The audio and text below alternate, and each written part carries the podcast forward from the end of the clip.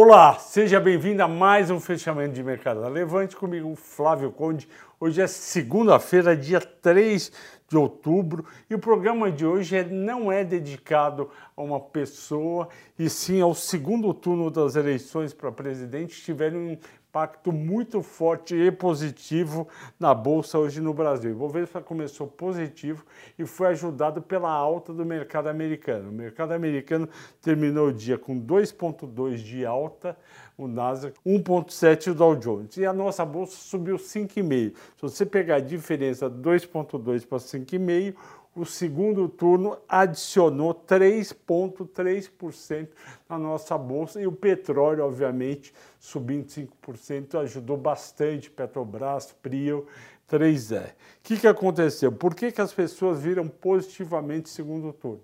Porque o segundo turno, seja quem for o vencedor, Bolsonaro ou Lula, Lula ou Bolsonaro, ele vai fazer com que esses dois candidatos procurem alianças com partidos que são mais ou menos próximos, mas eles vão principalmente, os dois candidatos, flexibilizar o que eles gostariam de fazer, ou seja, não radicalizarão nem para a esquerda nem para a direita. E isso o mercado entendeu como positivo. Outra coisa muito positiva que o mercado entendeu é que a votação para a Câmara e para o Senado, com uma expressiva participação do centro e da direita, deve proporcionar com que, seja Lula ou Bolsonaro, que haja um, uma confluência de interesses e principalmente que evite, de novo, tanto para a direita como para a esquerda, que evite medidas radicais. Então o mercado gostou de tudo isso. Vamos entender também o dólar caiu de 5,39 para 5,17. Eu não esperava uma queda tão grande do dólar, eu esperava assim no máximo para 5,30, porque tem juro subindo no exterior.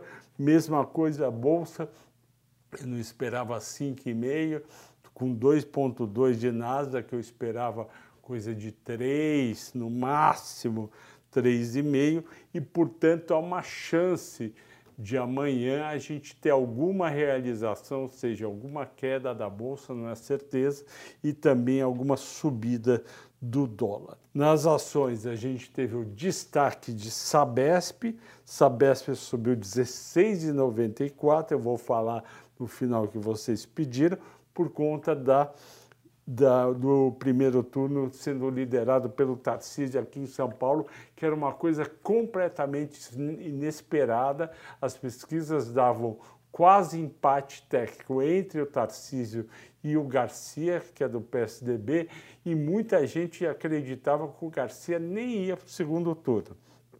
Gol e Azul, eu não entendi por que, que subiu tanto, se o petróleo também subiu, é um custo.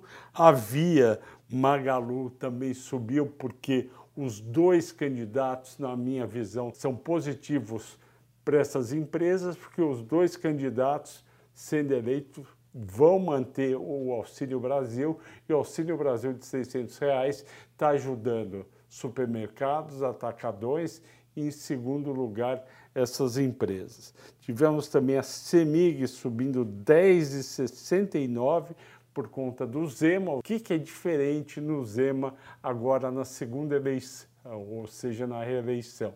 O Zema, quando foi eleito no primeiro, a primeira vez em Minas Gerais, ele fez muito poucos deputados porque ele disparou faltando 15 dias. Agora não, ele fez mais deputados, com o novo, ele está negociando que deputados de partidos, principalmente do PL do, do Bolsonaro, o apoie em troca do apoio dele, e com isso ele vai ter uma governabilidade maior e ele tem até a chance de ter maioria na Assembleia Legislativa. Essa maioria poderia levar a uma não digo privatização da Copasa e da Semig, mas principalmente uma desestatização, aquilo que foi feito na Eletrobras, onde você não vende ações do Estado, mas você aumenta o capital, reduzindo dívida e aumentando investimentos. Na parte das mais negociadas, Petrobras subiu 8% por conta do petróleo, 32,18, a Vale 2,70, 74 reais.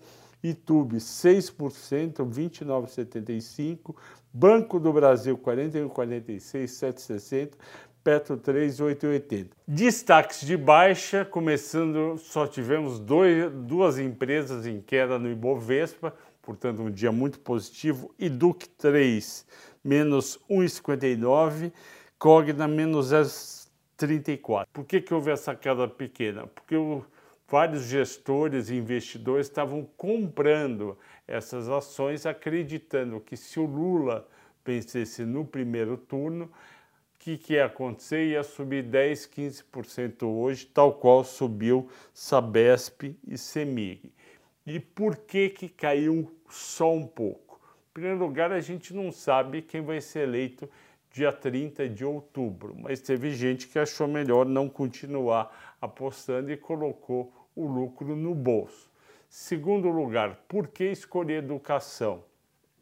Porque o governo Bolsonaro, como eu contei no mata-mata sobre Bolsonaro versus Lula, o governo Bolsonaro diminuiu bastante, ele desidratou o ProUni e o FIES, que fizeram com que várias faculdades aumentassem o número de alunos substancialmente. No governo Lula, se tiver, ele já declarou que vai aumentar, vai turbinar de novo esses dois programas e por isso os investidores fizeram associação. Se a Cogna, que é antiga Croton, que chegou a ter 2 bilhões de recebimento do FIES no passado, ela seria provavelmente beneficiada. Então, os investidores foram comprando, caiu hoje um pouquinho, porque ainda existe uma forte probabilidade, eu não sei quanto, do Lula ser eleito. A escolha dos assinantes foi a Sabesp.